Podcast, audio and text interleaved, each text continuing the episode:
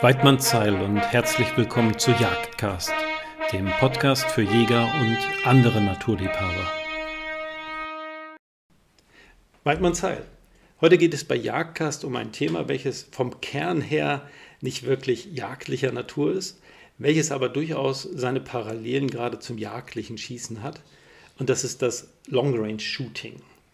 Ähm, ich möchte vorab ganz klarstellen, dass die Distanzen, über die wir heute reden, die verbieten sich ganz klar im jagdlichen Einsatz. Also das wäre hochgradig unweitmännisch. Aber wenn wir eben das Long Range Shooting dazu nehmen, unsere Fähigkeiten im jagdlichen Schießen zu verfeinern, dann ähm, ja, profitieren äh, wir, wir einfach alle davon. Und ich persönlich mache es so, ich weiß, es ist kein Long Range Shooting, dass ich eben, je nachdem, was Corona erlaubt, ein, zwei, dreimal im Jahr auf die 270 Meter Bahn gehe. Weil ich mir einfach sage, wenn meine Schüsse auf 270 Meter sitzen, dann werden sie es auch auf 50, 100 und 150 Meter tun. Und in genau dem gleichen O-Ton möchte ich eben auch die Diskussion heute verstanden wissen. Und ich freue mich auch ganz besonders über den Gesprächspartner heute. Das ist nämlich der Gerd. Das ist der Vorsitzende des CHLR. Und äh, ja, der CHLA ist sowas wie der Schweizerische Verband der Long Range Schützen. Und äh, die Jungs machen wahrlich kein Aufheben aus sich und sind äh, auch in der Öffentlichkeitsarbeit äh, äußerst zurückhaltend. Und umso mehr freue ich mich, dass der Gerd sich eben heute Zeit für dieses Interview genommen hat. Bevor wir aber ins Interview einsteigen, hört ihr natürlich wie immer erstmal den Tierlaut der Woche und dann noch ein Wort zu unserem Sponsor Vortex Optics.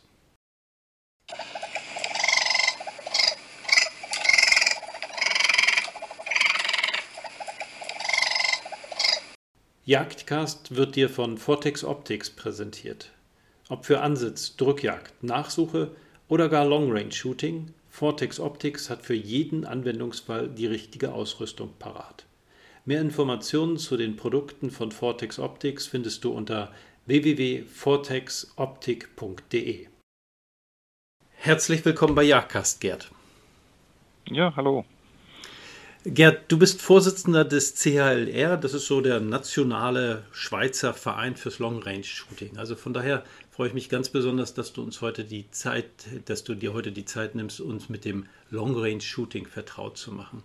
Bevor wir aber ein bisschen tiefer in die Materie des, des äh, ja, Long Range Shootings einsteigen, würde ich ganz gerne erstmal erfahren, wie du selber überhaupt zu dem Thema gekommen bist. Ja, das liegt weit zurück.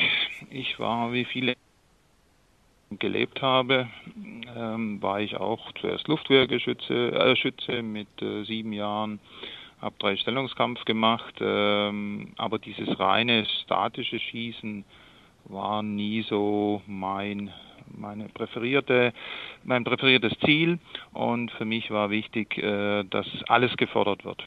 Und äh, somit kam ich dann relativ schnell, als ich in die Schweiz umgezogen bin vor 30 Jahren, kam ich dann relativ schnell zu dem Thema auch dynamisches Schießen. Dann hat sich durch berufliche Wendungen hat sich ergeben, dass ich auch im taktischen Bereich tätig wurde. Und daraus ergeben hat sich dann natürlich äh, neben den dynamischen Anforderungen auch die Präzisionsanforderungen. Und ja, wie man das halt so kennt vom Scharfschützenwesen, geht es dort meistens um längere Distanzen.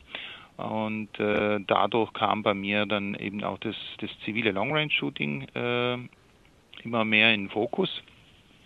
Und ich bin heute zwar schon im Long Range Bereich unterwegs, aber tatsächlich ist es so für Wettkämpfe dass ich nach wie vor die militärischen äh, Long-Range-Wettkämpfe mache, also sprich die sogenannten Scharfschützenwettkämpfe, wo eben genau das äh, zum Tragen kommt, was mir gefällt, nämlich dass alles abverlangt wird, nicht nur ähm, das physische, auch das äh, psychische und äh, dann eben das Long-Range-Schießen, also sprich das Präzisionsschießen auf größere Distanz, einfach davon ein Bestandteil ist, äh, der gefordert wird. Ja, ja, nun hast du es gerade schon so ein bisschen angedeutet, aber ich würde ganz gerne noch ein bisschen genauer erfahren, mhm. was, was so Long-Range-Shooting überhaupt ist. Also für mich steht äh, ja in meinem Alltag das jagdliche Schießen im Vordergrund mhm. und ein, zwei, dreimal im Jahr übe ich mich auf 270 Meter Bahnen. Aber ich glaube, das zählt noch nicht mal so richtig zum Long-Range-Shooting dazu, ne? Ja, landläufig, also in der Allgemeinheit bei Schützen ist Long-Range-Shooting ab 600 Meter, sagt man. Ähm, ich sehe das ein bisschen anders, weil es kommt ja immer auf die Waffe drauf an. Long Range Shooting würde ich so definieren, es ist ein an die Grenzen gehen des Machbaren für die Kombination Schütze-Waffe. Das heißt, wenn ich ein Kleinkaliber habe, bin ich bei 300, 400 Meter halt schon im Long äh, Long Range Bereich. Wenn ich jetzt halt mit einer Präzisionswaffe, irgendeiner guten Remington 700 oder einer Hova-Büchse mit 308 unterwegs bin, dann ist das schon eher 800, 900 Meter. Und wenn ich dann halt 338er äh, habe, dann schießen da viele bei uns halt auch auf 1500 Meter und dann geht es immer so weiter, je nach Kaliber grundsätzlich als, als bei, bei Großkaliberwaffen sagt man im Allgemeinen tatsächlich Long Range ist äh, alles so über 500 Meter bis, bis dann halt ja, sogar drei Kilometer vor extrem Long Range dann. Aber wie gesagt, es ist für mich eher so die, die Anforderung an die Kombination äh, Waffe-Schütze. Mhm eine gute Waffe, die äh, locker in der Lage ist, äh, 30 Zentimeter Streukreis auf 600, 700 Meter zu halten, äh, kann völlig äh, fehl am Platz sein, wenn der Schütze das gar nicht bringt. Ne? Und von dem her ist es eher so die Kombination. Aber für Großkaliberschützen oder jetzt auch für Jäger ist es so, dass die bei uns zum Beispiel äh, ganz zufrieden sind, wenn sie auf 300 Meter schießen können. Da haben wir elektronische Scheiben und die kommen so einmal im Jahr äh, haben wir einen speziellen Event dann, wo, wo, wo Gäste zugelassen werden, wo sie dann auch betreut werden und dann schießen die halt auch mal 500, 600 Meter mit ihrer Jagdwaffe. Ähm, weil sie das auch im Alltag ab und zu halt, wenn sie, viele gehen dann nach, nach Afrika, wo größere Distanzen gefordert sind, dann kommen die halt mit ihrer 300 Winchester Magnum und die Waffen sind auch in der Jagdkonfiguration, wenn die Waffe, sage ich mal, gut ist, äh, sind die eben auch locker in der Lage, dann in 300 Winchester Magnum ihre 800, 900 Meter präzise zu schießen. Hm, aber für den Schützen ist es natürlich eine gravierende Umstellung, oder? Genau, genau, ja. ja. Also er muss, er muss definitiv sein Material äh, kennen äh, und muss, das Material muss auch gewisse äh, Grundvoraussetzungen erfüllen. Also mit einem Absehen 4 wird es dann halt schon relativ schwierig. Ähm, die Distanz und mit, mit geschlossenen Türmen vor allem wird es dann schon mal schwierig, äh, auf größere Distanzen einen Anhaltspunkt zu haben. Ne? Mhm. Und ja. da brauchst du dann halt schon spezielle Absehen oder auch Türme, wo man äh, den Klickbereich hat. Ja. Und natürlich auch die Gelegenheit, das Ganze irgendwo in der Realität auszuüben. Wo kann man denn überhaupt Long Range Shooting praktizieren? Ja, ist gar nicht so einfach. Also im zivilen Bereich ist es tatsächlich relativ schwierig. Es, es gibt innerhalb Europas äh, gibt es äh, zivile oder für Zivilisten zugängige äh, Ranges, die teilweise bis 2000 Meter haben. Da ist in Dänemark eine Range. Es gibt in Deutschland, im, im Schwarzwald gibt es einen Veranstalter, der bis 1200 Meter meines Wissens äh, dort zur Verfügung stellt. Es gibt in, in, in Frankreich bis 2000 Meter eine private Range. Es gibt in Italien äh, zwei private Ranges, die auch bis äh, 2000 Meter haben. Also es gibt dort Möglichkeiten. Es ist allerdings so, dass die ziemlich gut ausgelastet sind und man meist nur ähm, als Besucher eines Stammgastes, sprich eines Vereines, dorthin kann, der dort regelmäßig ist und ich sage mal seine Zeitfenster sowieso jedes Jahr gebucht hat. Als Einzelschütze wird das meistens schwierig, weil das ist ihnen zu aufwendig, die, sage ich mal, unter Kontrolle zu halten. Äh, wir haben das Glück hier in der Schweiz, dass wir ähm, im militärischen Schießen angegliedert sind, da die Schweiz eine Milizarmee hat und wir haben tatsächlich die Möglichkeiten von 0 bis 2000 Meter zu schießen und das so ein bis zweimal im Monat. Mhm. Nun hattest du mir eingangs erzählt, dass ihr eben auch Gäste mitnehmt oder eben auch erwähnt, äh, dass ihr durchaus auch äh, Gäste aus dem jagdlichen Bereich hast. Ähm, mhm. Und äh, dass diese aber dann auch, bevor sie wirklich bei euch auf die, auf die großen Distanzen schießen dürfen, so eine Art Test durchlaufen müssen. Erzähl uns doch mal bitte, was ihr von, von euren Gästen erwartet, bevor sie dann wirklich Extreme Long Range bei euch mitschießen dürfen. Wir haben in der Schweiz ein bisschen eine spezielle Lage. Die Schweiz ist relativ klein und eng und die Truppenübungsplätze sind, naja, ich sag jetzt mal, nicht irgendwo fern der Welt, sondern die sind meistens sehr nah. Also wir haben tatsächlich Schießpositionen, wo wir über Bauernhöfe, Hotels oder dergleichen hinwegschießen. Das heißt, für uns ist natürlich absolut wichtig, dass der Schütze zuverlässig ist, dass er weiß, was er macht und dass er seine Vorgänge bis zur Schussauslösung wirklich korrekt durchplant und auch kontrolliert. Und daher machen wir das so. Wir haben jeden Monat ein äh, Schießevent, wo man auf elektronische Scheibe 300 Meter schießen kann. Das heißt, äh, allfällige Interessenten für den Long-Range-Bereich, da haben wir so eine Faustformel, die müssen fünfmal, auch wenn die einem, von einem anderen Long-Range-Verein kommen, wir wissen ja nicht, was deren Fähigkeiten sind, müssen die zuerst bei uns so fünfmal ist die Faustformel beim 300 Meter Schießen gewesen sein. Das heißt, dort wird von uns geschaut, okay, was hat er denn für Material? Wie beherrscht er das Material? Was kennt er alles? Wie, wie tief hat er sich schon Gedanken gemacht über die Thematik? Und am Abschluss von den fünf Besuchen, äh, wo er auch natürlich andere Sachen wie Pistole äh, auf 25, 50 Meter schießen kann, wo er mit Sturmgewehren schießen kann, ähm, legen wir einen Test vor. Es ist ein dreiseitiger Test, der hat insgesamt, muss ich kurz schauen, äh, 16 Fragen. Und das ist ein, ein Test, äh, teilweise Multiple Choice, teilweise ergänzen. Den haben wir in Deutsch und in Englisch gemacht und der ist für uns insofern wichtig, weil hier werden Sachen gefragt, die uns nachher zeigen, dass er das Thema nicht irgendwo abgelesen hat, sondern dass er versteht, was er macht und was er in der Hand hat. Und das ist für uns wichtig, weil nur dadurch können wir natürlich dann auch mal sagen, ich kann ja nicht bei 20 Besucher 20 Betreuer dahinter stellen, sondern wir haben halt so und so viel äh, Certified äh, Security Officers für Long Range und ähm, die müssen halt dann immer eine Gruppe von vier, fünf leiten. Hm.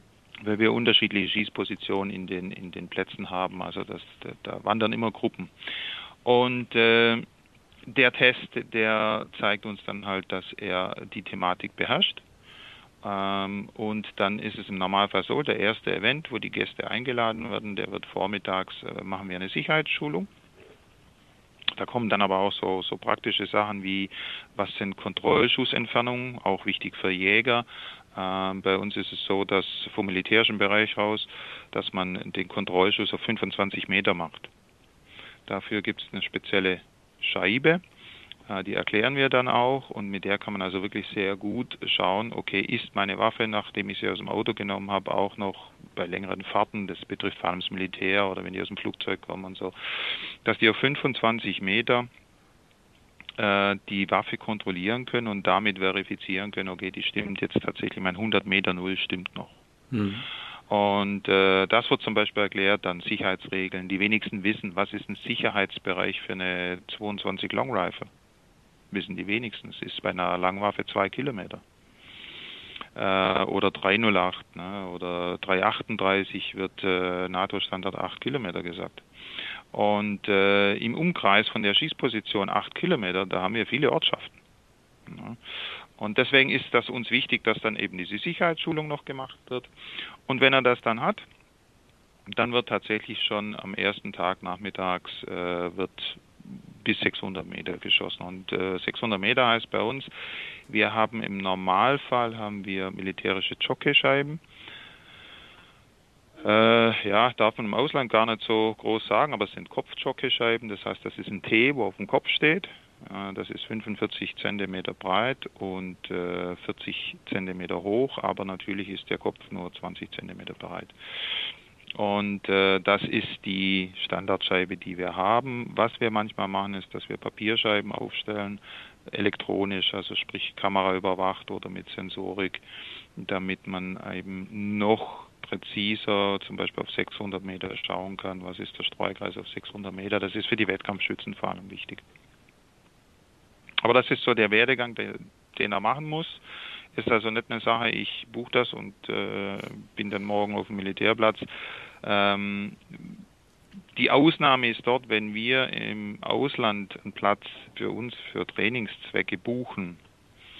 Das machen wir in Italien, manchmal in Frankreich. Dann äh, machen wir das tatsächlich so, dass wir dann dort äh, ja auch aus Deutschland oder so Gäste mitnehmen. Das läuft alles zum Selbstkostenpreis, muss man dazu sagen. Das ist kein Businessmodell. Ähm, und äh, nehmen die dann mit, weil dort ist es wirklich so, dass die Plätze so out of civilization sind, dass wenn da einer drüber wegschießen würde, passiert halt dann nichts.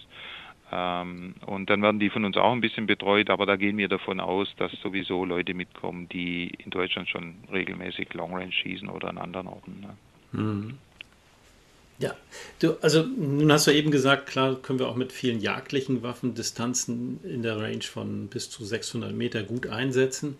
Aber wenn ich jetzt mhm. wirklich ins Long Range Shooting einsteigen möchte, was brauche ich da so an Ausrüstung als Anfänger?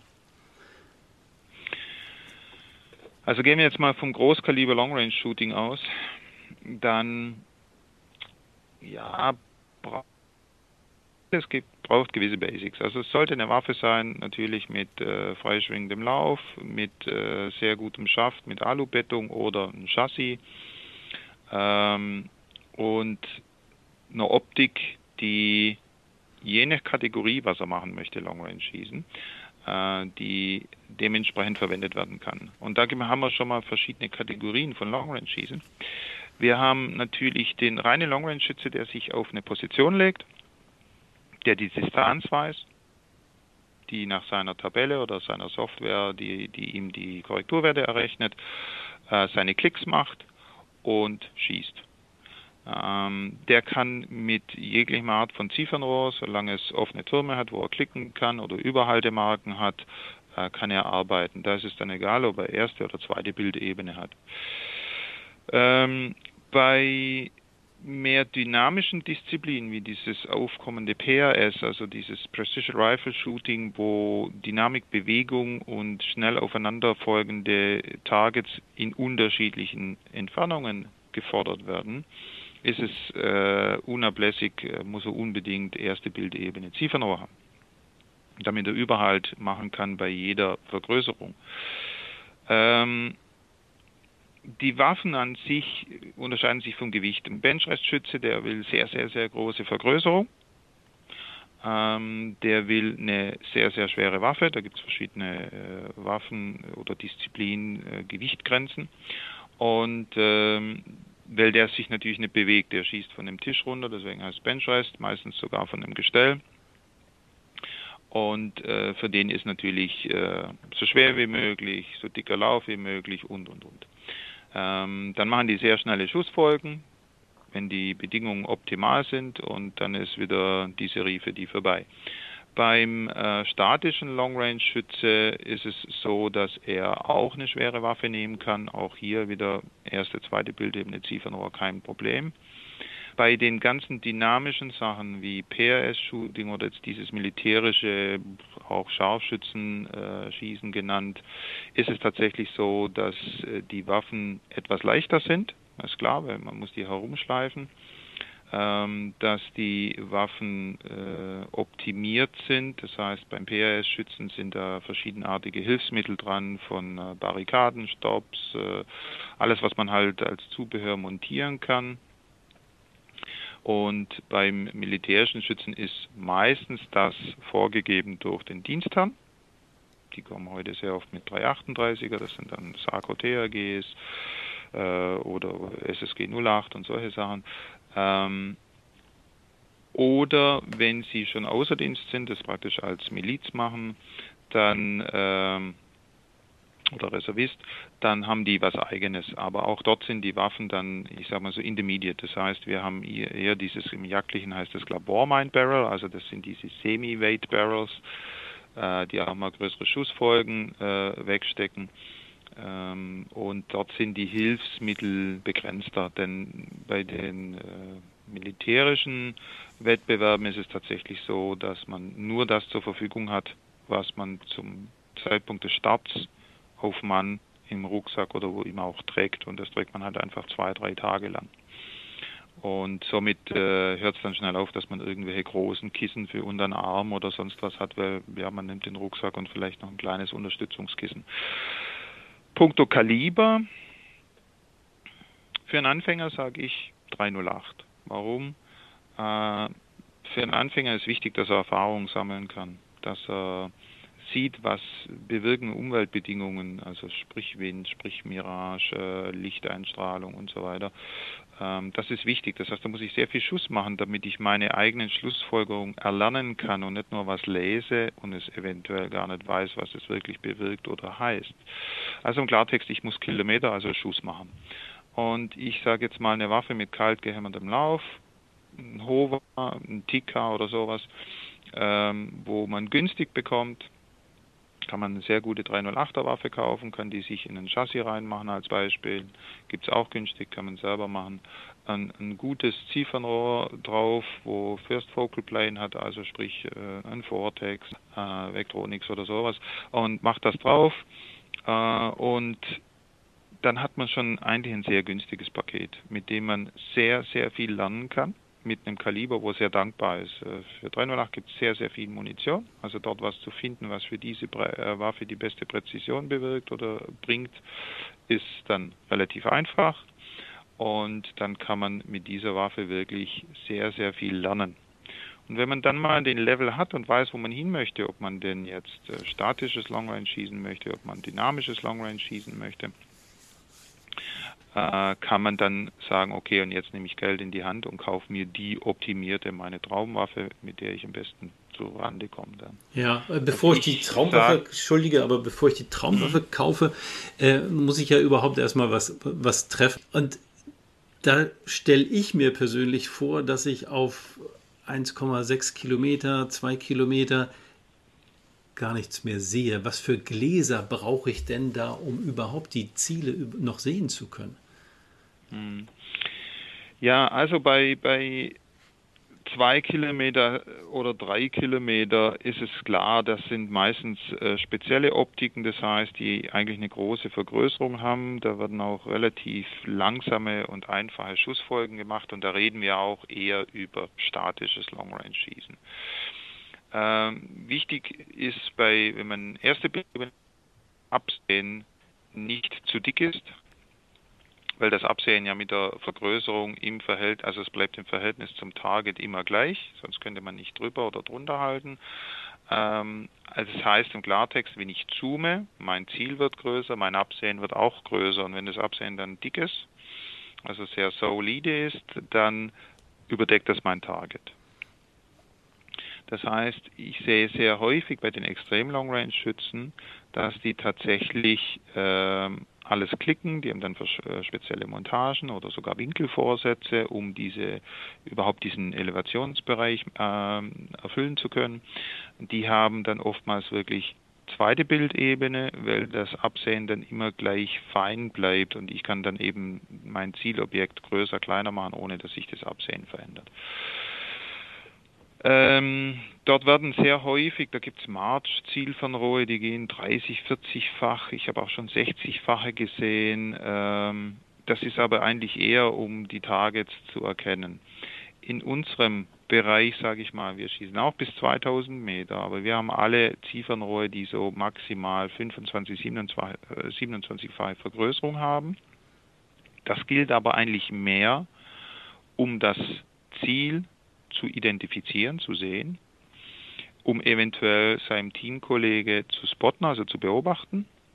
Aber schießen tun auch wir 1600 Meter, sage ich jetzt mal 15 Zentimeter große Pappdeckel oder sowas oder auch Steine, je nach Schießplatz können wir dort auf Steine schießen.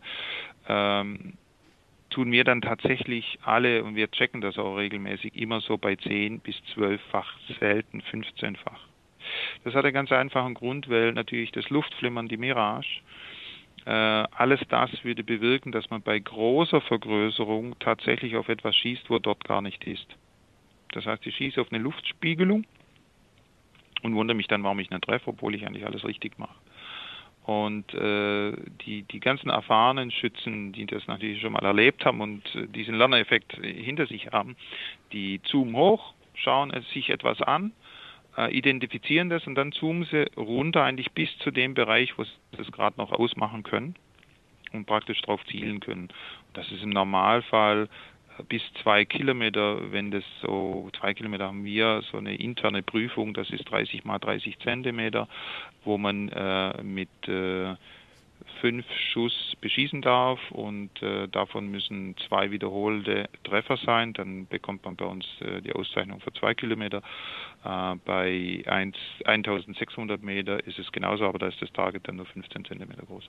Und äh, das wird alles geschossen nachher so zwischen 10 und 15-fach, je nach Schütze.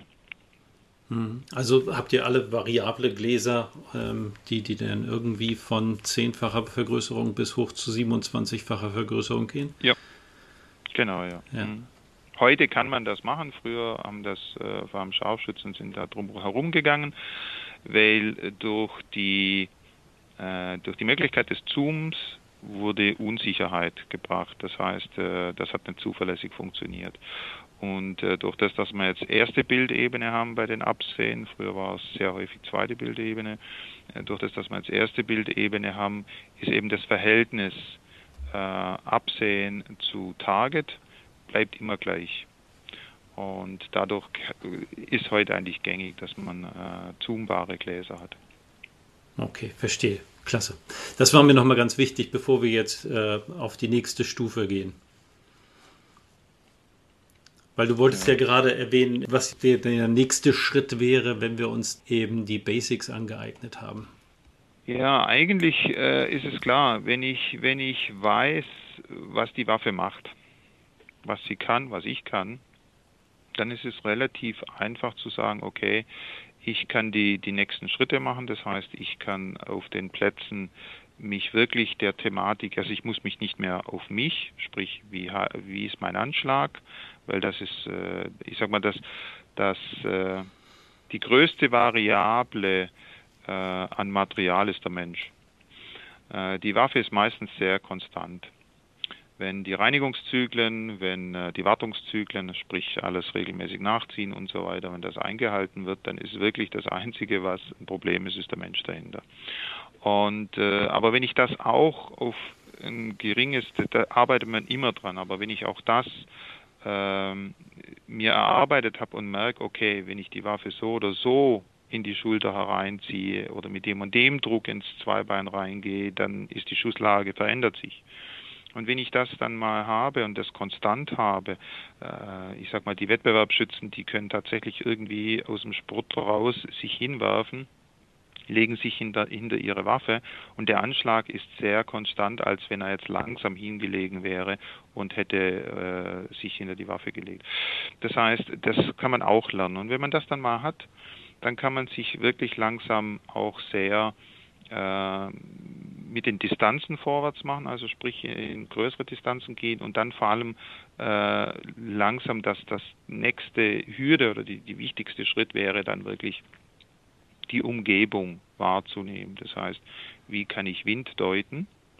Äh, da ist das gängigste natürlich, ich spüre ihn, ich habe eine Fahne, ich habe irgendeinen Indikator wie Vegetation oder auch teilweise Tierwelt, Vögel und so weiter. Ähm, aber was, wenn ich das nicht habe? Dann wäre der nächste Schritt, okay, ich erkenne es an den Luftspiegelungen. Also ich kann mit meiner Parallaxe, das ist theoretisch die, die, die variable Tiefenschärfe, kann ich äh, die Distanz bis zum Target ja, mehr oder weniger abscannen, abbeobachten. Äh, wie verhalten sich die Luftschichten? Die Luftschichten sind ein Indikator, was der Wind macht. Äh, ich werde dann schnell entdecken, wenn ich über flachen Grund schieße, habe ich äh, einen anderen Einfluss vom Wind, den ich wahrnehme oder sehe, als wenn ich über ein tiefes Tal schieße weil umso weiter das Geschoss vom Boden weg ist, desto mehr kommt der Wind ins Wirken. weil auch die Windgeschwindigkeiten anders sind. Das heißt also, wenn ich über ein tiefes Tal schieße, über den Peak, wo die, äh, das Geschoss ist, wo ich im Normalfall den Wind nicht ausmachen kann, weil dort auch weniger Mirage ist in der Höhe, äh, sind die Windgeschwindigkeiten meist deutlich höher. Ähm, passiert auch den Profis. Also ich habe schon Wettkämpfe erlebt, wo Leute mit sehr schweren Kalibern, also 338 äh, Labor Magnum, kamen und haben gesagt, es ist unglaublich, ich habe ähm, so und so viel korrigiert, Seitenhalt, Korrektur für den Wind und ich müsste nochmal so viel und ich weiß nicht warum. Ähm, ja, also auch selbst die Profis kommen dann äh, wirklich ins Zweifel und sagen, Mensch, dort wo es einschlägt, kommt der Staub mehr oder weniger senkrecht hoch. Dort, wo ich stehe, spüre ich keinen Wind, aber dazwischen tobt der Bär. Ne? Also äh, passiert. Aber das ist eine konstante Lernphase, die man eigentlich nie beendet. Und das sind dann so die anderen Schritte, wo ich reingehe, wo ich dann sage, okay, das äh, ist das Wichtigste. Und das ist auch das Schwierigste, sage ich jetzt mal, für den Long-Range-Schützen, der in der freien Natur schießt der hat tatsächlich die, die größte Herausforderung ist für ihn die variable Wind. Hm. Nimm, nimm, uns doch mal bitte mit. Also vielleicht ist es am, am plastischsten, wenn, wenn du uns einmal äh, mit zum Long Range Shooting nimmst. Vielleicht nicht gerade nach Italien, über die Extremfälle hm. würde ich äh, zum Schluss gerne nochmal reden. Aber wenn wir jetzt so, so einen relativ anfängertauglichen 2 Kilometer Platz haben, wie gehst hm. du an diesen Schuss heran?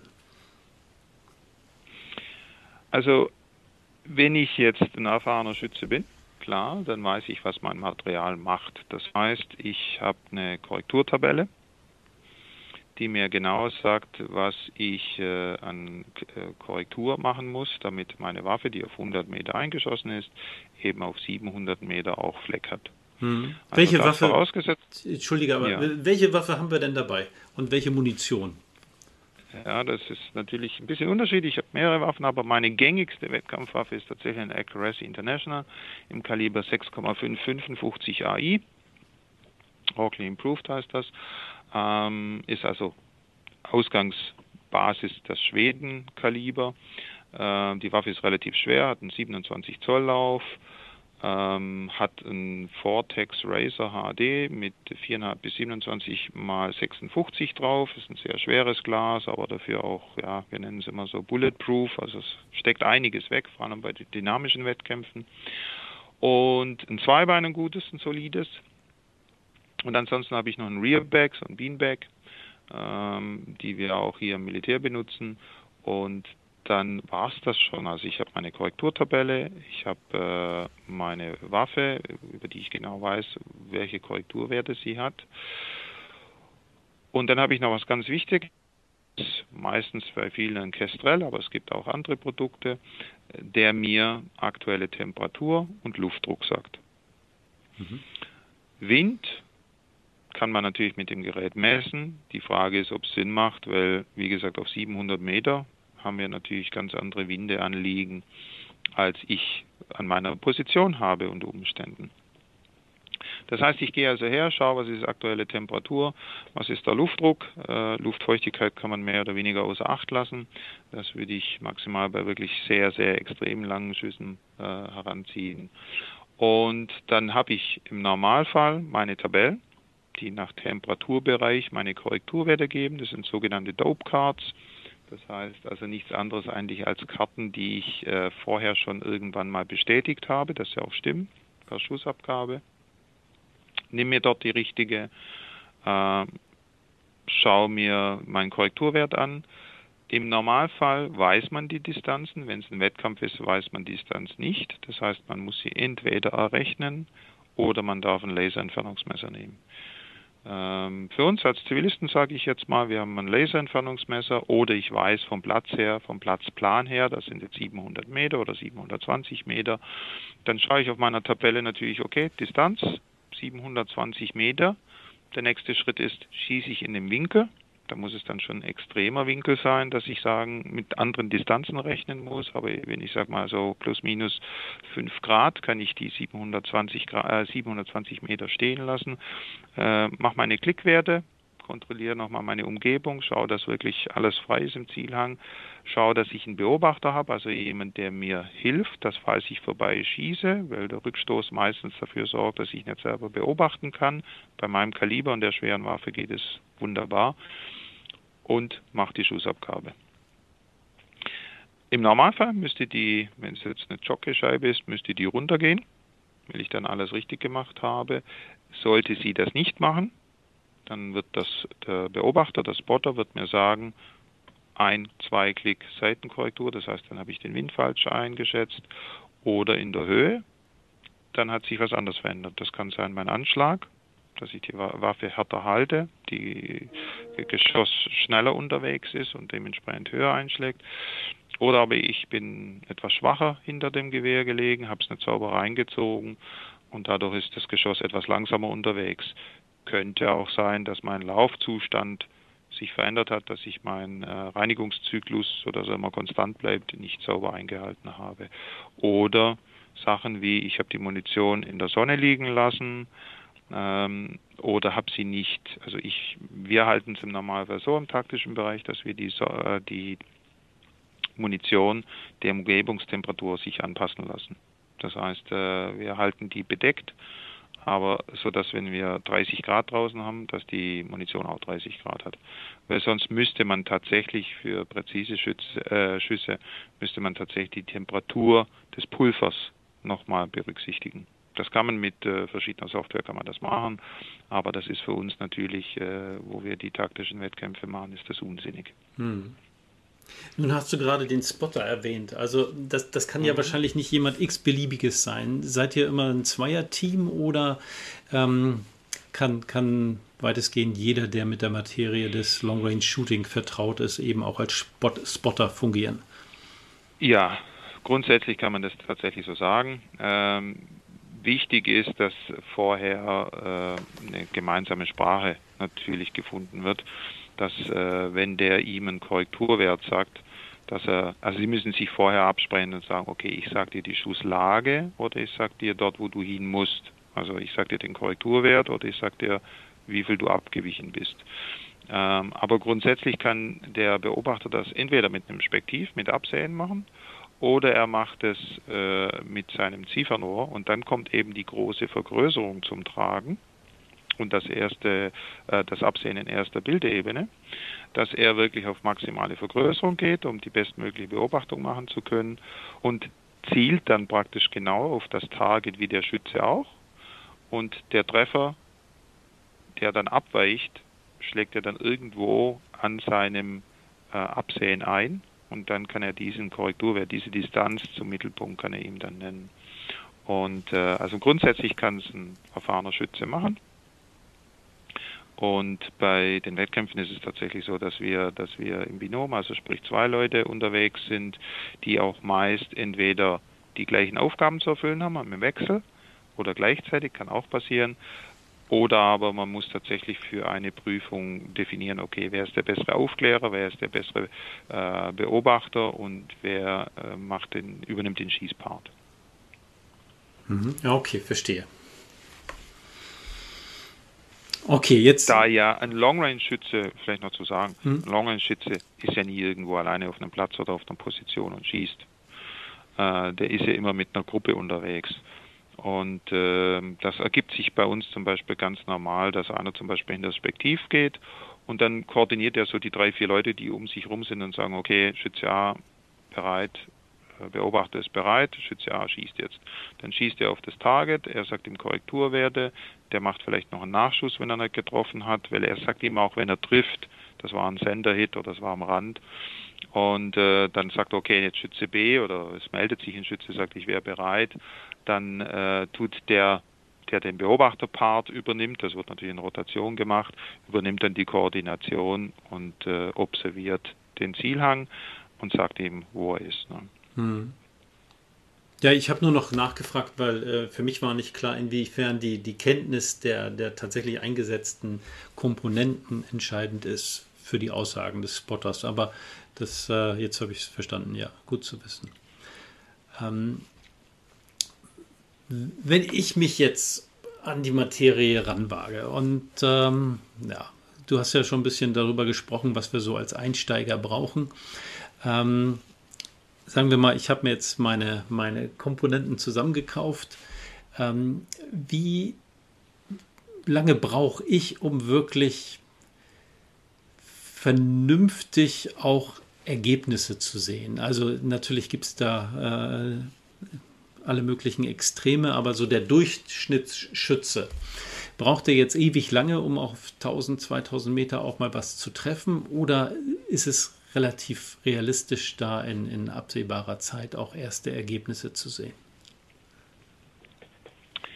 Es kommt ein bisschen auf die, ähm, ja, es kommt ein bisschen auf den Background an vom Schütze. Ich sage mal grundsätzlich, äh, wir haben schon Versuche gemacht bei uns. Wir haben ähm, Lebenspartnerinnen von Schützen genommen, die definitiv keine Ahnung hatten haben die hinter das Gewehr gelegt, haben ihr gesagt, was sie am Turm drehen muss. Da haben wir natürlich das Gewehr gekannt oder wir hatten die Dope Card, also sprich die Korrekturtabelle in der Hand. Haben ihr zwei Leerdurchgänge gegeben, dass sie den Abzug beherrscht und die hat getroffen. 1000 Meter, große Mannjockeyscheibe, die ist äh, 60 auf 50 getroffen. Also das geht. Es ist kein Hexenwerk. Ähm, aber um zu wissen, was ich mache und in der eigenen Entwicklung den Schuss zum Treffer zu bringen, braucht es Vorlaufzeiten. Und die Vorlaufzeiten, die sind natürlich schwierig zu sagen, weil wenn ich einen erfahrenen Matchschützen habe, der seither mit Diopter auf 300 Meter oder 100 Meter Disziplin geschossen hat, also per se ein guter Schütze ist, dann habe ich schon mal eine große, große Hausnummer stehen. Und wenn er dann halt noch äh, weiß, wie die Mechanik, die Technik, äh, die Optik und alles auf seinem Gewehr funktioniert. Und er hat die Geschwindigkeit seiner Munition und er hat irgendwo eine Software gehabt, mit der er äh, nachher eine Tabelle ausdrucken kann mit der zu erwartenden Schusslage. Und er legt sich hin und ist bei uns bei einem ersten Event oder so und wir, wir schauen für ihn. Dann kann der, sage ich jetzt mal, die große Jockeyscheibe 1000 Meter mit einem 300 Winchester oder 308er auch noch je nach Ladung kann der tatsächlich zweiter, dritter Schuss Treffer haben. Also das ist eine Sache von zehn Minuten, dann hat er schon seinen Treffer. Aber bis er wirklich alles beherrscht und von sich aus selber diese, diesen, diese ganzen Herleitungen zum Schuss macht, da braucht es schon, sage ich jetzt mal, eine Saison, bis er wirklich äh, sehr, sehr selbstständig ist. Hm. Ja, aber es ist ja auch wichtig, dass man ich denke mal, es ist wie, wie in fast allen Bereichen, die, die Anfänger kommen oft komplett übermotorisiert und geben viel zu viel Geld fürs Equipment aus. Aber äh, ist, äh ja, kann ich mir lieber vorstellen. Ähm, und äh, dann, dann, ist es ja wenigstens wichtig, dass man unter Anleitung auch, auch in der Regel äh, zügig zumindest erste Ergebnisse sieht. Ja, gut zu wissen. Also ich, ich bin der, der, der festen Überzeugung, wenn ich jemand habe, der jetzt eine Wahnsinn Schussangst hat, und äh, ich lege dem eine kleinen Kaliber hin, wo die, die, die, die Schulter per se schon wehtut, sondern etwas, was ja wie ein 6,5 Creedmoor oder sonst was. Und ich sage, okay, ich habe 800 Meter ein, ein, ein mögliches Target, wo der Präzision der Waffe auch entspricht. Und wie gesagt, wir haben den Versuch wirklich schon mehrfach äh, über die Jahre hinweg gemacht. Also ein Beispiel ist, wir hatten auf 300 Meter äh, ein, ein äh, Target mit 10 Zentimeter Durchmesser. Und da kam, ähm, da kamen Leute und haben, also ein Ehepaar kam und die junge Frau, ich schätze sie so auf 30, äh, die, die hatte halt so ein bisschen reingeguckt und äh, normalerweise gibt es keinen Zutritt. Sie haben dann angefragt, ob sie denn mal schauen dürften, weil der Junior, der dabei war mit sechs Jahren, wollte halt schauen. Dann haben die sich äh, Gehörschütze geschnappt und äh, sind da durchgelaufen, haben die Waffen und das alles angeguckt und so und dann stand die halt da vor mir und hat, äh, ah, super interessant und so und dann habe ich gesagt, ob sie denn mal einen Schuss schießen möchte. Und dann ist denen aus dem Häuschen gefallen. Gesagt, ja, wenn sie darf. Und so. Und ich gesagt, ja. Und dann hat sie sie hingelegt. Ich habe ihr erklärt, wie sie sich dahinter legen muss. Habe sie zweimal leer abschlagen lassen, dass sie den, den Abzug äh, hatte und ich gesehen habe, sie, sie, sie zuckt nicht oder sonst was. Sie hat dann immer ganz verwundert auf den Monitor geschaut und hat gesagt, da ist ja gar kein Treffer drauf. Und ich gesagt, das war kein Schuss drin. und ähm, dann habe ich gesagt, so, und jetzt knallt es dann wirklich, jetzt ist der Schuss drin und genau gleich machen wie die ersten zwei Mal. Und die hat, ja, bei uns gibt es äh, dieses, dieses, äh, dieses Match-Target, ähm, ist in, in Hunderterkreise eingeteilt. Also 100 ist praktisch das absolute Zentrum. und die hatte 95 geschossen. Wow, sauber, Die ist natürlich aufgestanden, die ist aufgestanden, rumgesprungen, gejubelt, äh, war aufs Höchste begeistert. Ähm, die hat, war noch nie hinter einem Gewehr, also noch gar nie, die hat nie Luftgewehr geschossen, nichts. Dann ist sie raus, natürlich stand dann der Mann auch da und der hat dann äh, 85 geschossen und war vorher beim Militär. Also der hat Militärdienst gemacht. Ja. Das, das kenne ich also aus eigener Erfahrung. Also meine genau. Ex-Frau und meine Tochter, die schießen so unglaublich gut, obwohl sie es ja. seltenst machen. Äh, mhm. Das liegt ihnen einfach im Blut. ja, es ist, es ist einfach äh, eine Frage der, der Ruhe, der Konzentration. Und wenn ich dann Anleitung habe, und die Anleitung muss natürlich dann wissen, was das Gewehr macht, was der Schütze ja selber nicht weiß. Ja. Dann, dann dauert es mehr oder weniger hinterliegen, zweimal leer abziehen lassen, schauen, dass er richtig liegt, dass er nicht zuckt beim leer abziehen und dann den Schuss drin und dann sage ich, nach fünf Minuten ist der Treffer da. Aber damit derjenige das alles selber kann, ohne dass der daneben steht, da braucht es länger. Und das ist unterschiedlich, das ist nach Erfahrung. Wie gesagt, wenn ich schon einen Brettschütze habe, der schon seit was weiß ich wie viele Jahren erfolgreicher Matchschütze ist, dann kann ich sehr viele Punkte schon mal abhaken dann muss er wirklich nur noch wissen, was macht das Material. Weil es ist ja kein Hexenwerk. Wenn ich weiß, was mein, was mein Gewehr macht, also die Kombination Munition, Optik, Waffe, wenn ich das weiß, dann ist es eigentlich nur noch wichtig zu wissen, okay, welche Variablen kommen jetzt noch außerhalb von dieser Kombination. Das ist Luftdruck, Temperatur, das kann ich durch Elektronik machen. Äh, Wind kann ich, wenn er gleichmäßig ist, wenn ich ihn brauche, kann ich tatsächlich auch mit der Elektronik machen, mit dem Windmesser. Ähm, und dann kann ich den Schuss setzen. Ja. Aber also ab und zu. Her, hm? ja, ja, bitte. Ja, von dem her, das, es, ist, es hört sich jetzt sehr komplex an, ist es aber nicht. Also man braucht absolut keine Angst haben. Wichtig ist, dass man die Sicherheitsschritte einhält, dass man wirklich das in Begleitung macht, dass man all das, was man am Anfang vor lauter ich sage jetzt mal, Rage und Euphorie dann übersehen würde, dass das jemand anders abdeckt. Mhm. Aber grundsätzlich von der Thematik her sage ich immer, auch wenn viele da ein riesen Hexenwerk draus machen und da daherkommen und dieses und jenes. Und es gibt sehr, sehr viele Variablen, das ist so. Fraglich ist, ob sie wichtig sind. Auch uns passiert es, vor allem im Wiederladen, dass wir immer wieder meinen, wir müssten das Rad neu erfinden. Und am Ende ist mir jetzt so gegangen, diese Saison mit dem Kaliber 308. Ich habe ja mehrere Kaliber. Da habe ich irgendwo von dem Top-Weltmeister einen Tipp gesehen und dachte, hm, das habe ich gar nie gemacht und so, das muss ich jetzt auch mal machen. Und was ist passiert? Ich habe ein Jahr lang Munition geladen, um jetzt wieder dort zu sein, wo ich vor einem Jahr war und die gleiche Präzision zu haben und zu wissen, das mag vielleicht bei dem funktionieren, aber bei mir bringt das überhaupt nichts. Und äh, also man kann da eine Wissenschaft draus machen. Die Frage, Frage ist, ob es einen weiterbringt. Grundsätzlich sage ich, eben wie auch die Jäger, die zu uns kommen. Ähm, oder eigentlich muss ich sagen, das sind Dualschützen, also die schießen Präzision und Long Range, aber sind äh, sehr engagierte Jäger mit Revier und allem. Und wenn die dann oftmals eine Jagdwaffe mitbringen, dann sieht man, okay, die haben natürlich ein anderes Ziefernrohr drauf, wie der übliche Jäger drauf hat wenigstens früher, so was ich von meinem Vater her weiß, da war halt ein Zeiss drauf mit Absehen 1 oder 4 oder sowas. Und äh, die haben halt schon was Modernes drauf, mit einer richtigen Absehen, mit Skala, mit Emrad. Und aber der Rest der Waffe ist irgendwie eine leichte Sauer 200 oder was immer die dann auch haben oder auch Blaser. Und dann kommen die und dann hauen die einfach auf 600 Meter die kleinsten Streukreise hin. Natürlich macht er nicht 30, 40 Schuss mit dem dünnen Lauf, sondern er macht halt dann nur 5, 6, 7 Schuss. Aber äh, super präzise Waffen. Und man sieht es der im ersten Moment gar nicht an. Ich selber, ich habe einen, einen Jagdstutzer. Äh, das ist ein altes äh, Steyr M. Äh, das hat äh, das Kaliber äh, GP11, also sprich 7,5 x 55 hier. Und äh, da ist ein Jäger, ist damit einen Hochsitz runtergefahren die letzten zwei, drei Stufen, hat natürlich dann diesen filigranen Holzschaft abgebrochen, äh, hatte obendrauf irgendein billiges Tasco-Glas und hat das Ding dann für 200 Franken irgendwann mal mir in die Hand gedrückt. Äh, was habe ich gemacht? Ich habe unten geschaut, das war relativ schwierig, ein Chassis zu finden für das Gerät, also ein ganz, ganz leichtes, filigranes äh, Alu-Chassis.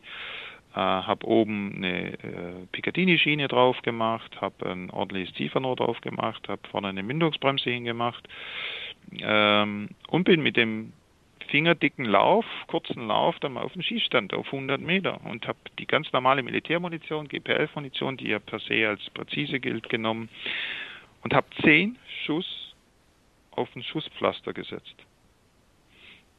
Und wir haben uns nur angeguckt. Und das Einzige, was mich gestört hat, war der Stecher, der ist für mich nicht gut. Dann habe ich irgendwann mal noch einen Druckpunktabzug von dem SSG 69 eingebaut.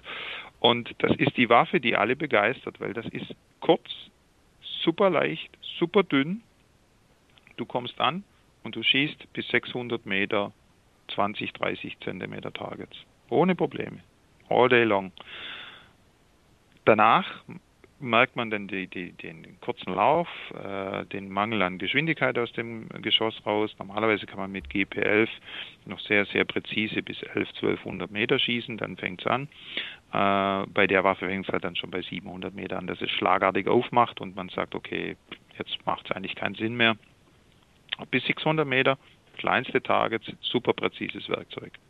Und äh, ja, wenn ich das zusammenzähle, die Waffe ist mich äh, mit dem Ziefernrohr drauf. Gut, viel Eigenarbeit ist die mich vielleicht auf äh, 11, 1200 Franken, also sprich äh, ein bisschen mehr als 1000 Euro gekommen. So, an dieser Stelle machen wir jetzt erstmal einen Break.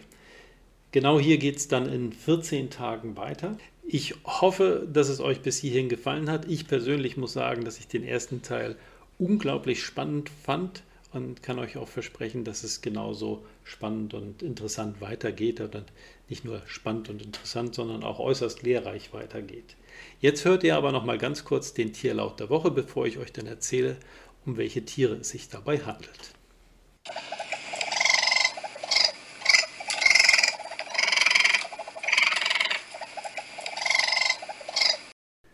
Ja, ich sag's mal so: Wer das Geräusch in Natura noch nicht gehört hat, der soll sich mal glücklich schätzen, denn es handelt sich hierbei um Waschbären. Also ähm, sicherlich eine jagdliche Bereicherung des Revieralltags, aber wie wir von Paul Rösler vor einigen Episoden erfahren haben, ja auch recht arbeitsintensiv derer wirklich Herr zu werden.